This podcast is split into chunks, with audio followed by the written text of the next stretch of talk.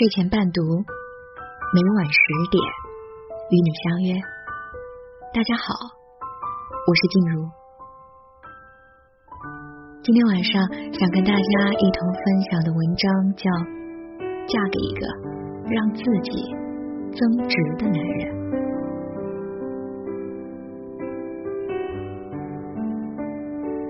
身边很多长辈们对于未婚的姑娘们，总是有这样的一句婚姻谏言：找一个对你好的人嫁了吧。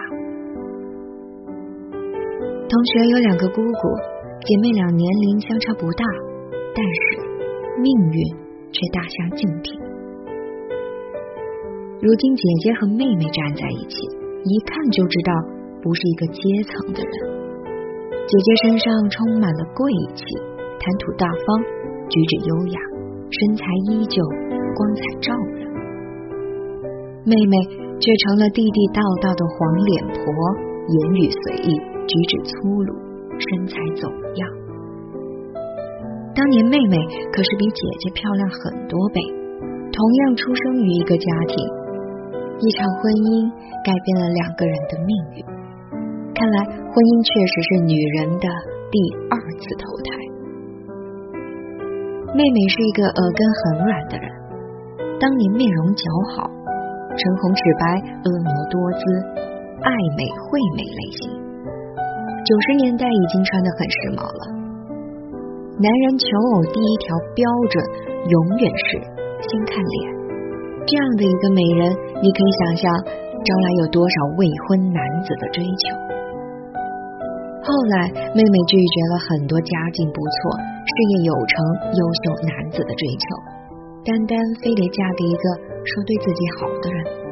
而这个男人只不过是普通的不能再普通，虽然长相不错，但没有人生追求，小富即安的出租车司机。俗话说，好女怕缠男。之所以当初嫁给他，是因为这个司机花大量时间和精力死缠烂打，无底线的迁就着这个妹妹，让妹妹觉得这就是真爱。如果不是因为权衡谁对她好，妹妹是不太可能嫁给这样一个丈夫。婚后，丈夫怕妹妹被人诱惑走了，天天晚上炖猪蹄，告诉妹妹。不要减肥，胖点好看。后来生完孩子，妹妹彻底的放弃了身材，从小蛮腰进化成了水桶腰。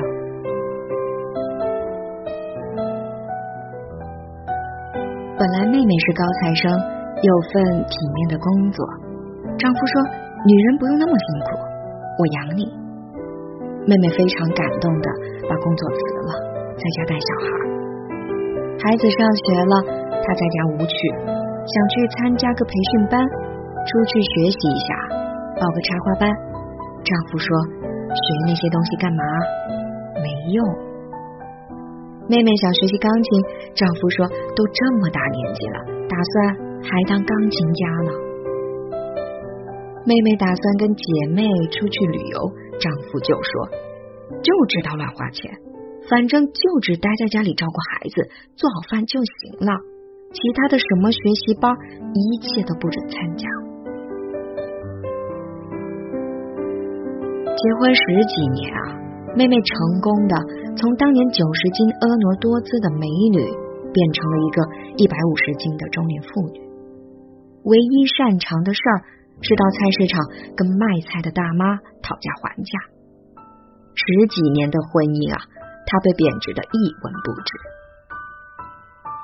因为长期积累的不满，有一次两个人发生争吵，妹妹扬言要离婚，丈夫就破口大骂了：“你看看你现在的样子，哪里跟外面的女人比？你这身材男不男女不女，没有素质。离开了我，你喝西北风去。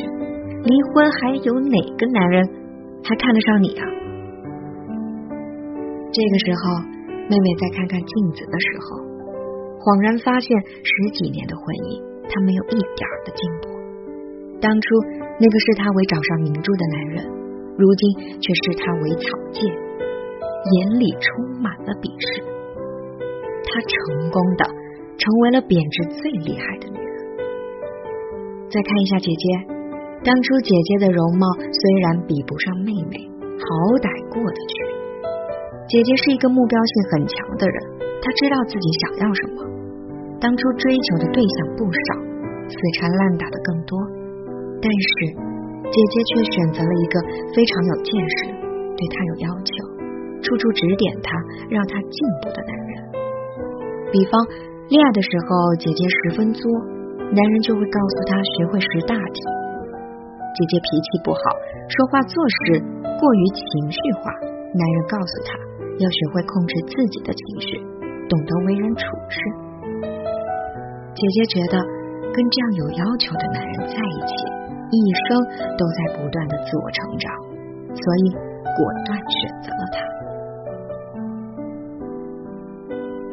同样是生完孩子，丈夫鼓励姐姐报瑜伽班，在保证健康的基础上恢复身材，告诉她女人你应该活得精致一点，不要放弃自己。丈夫本来是在事业单位工作，后来下海经商，刚开始虽然起步难，后来还算平稳，经济条件自然不差。姐姐因为懒，后来家庭不错。在家闲着不愿工作，丈夫要求她必须学会去适应社会，让她出去工作。业余时间鼓励他报各种培训班，让他重新充电，学习职场知识。每次出国回来，就会给姐姐讲异国风情的各种知识，告诉她法国的拉菲跟新西兰长相思的口感，金字塔的壮观和白金汉宫的庄严。大陆法系和海洋法系的区别，理查德施特劳斯曲子的浪漫，贝多芬的悲壮，莫扎特的温和。没事儿督促姐姐多看书，同样是十几年的婚姻，姐姐却成了一个颇有见识、举止优雅、光彩照人的端庄女性。杨澜曾经说过：“婚姻的纽带不是孩子。”不是金钱，而是关于精神的共同成长。是最无助和软弱的时候，由他托起你的下巴，扳直你的脊梁，令你坚强，并陪伴你左右，共同承受命运。所有的女人都有一个通病，找一个对自己好的人嫁了。最傻的女人就是你什么都不图，只图他对你好，到最后。那些拜金女过得都比你好，你可以图一个人的钱，一个人的权，一个人很帅，可以图你所想图的，但千万不要只图他对你的好。如果有一天一旦他不想对你好了，那你就什么都没有了。很多人说衡量一个女人的婚姻成功的标准是什么？我的回答是。你能否成为一个更优秀的女人？不管是从经济物质上，还是从精神和个人的能力上，你都变得更加的优秀。女人在选择上找一个能够增值自己的人，才能在婚姻这条路上不断的成长自己。因为当你有一天一无所有，只要你有足够的实力，照样可以东山再起。这就是今天晚上静茹想跟大家一同分享的文章。嫁给一个让自己增值的男人。最后，祝愿大家今天晚上做个好梦。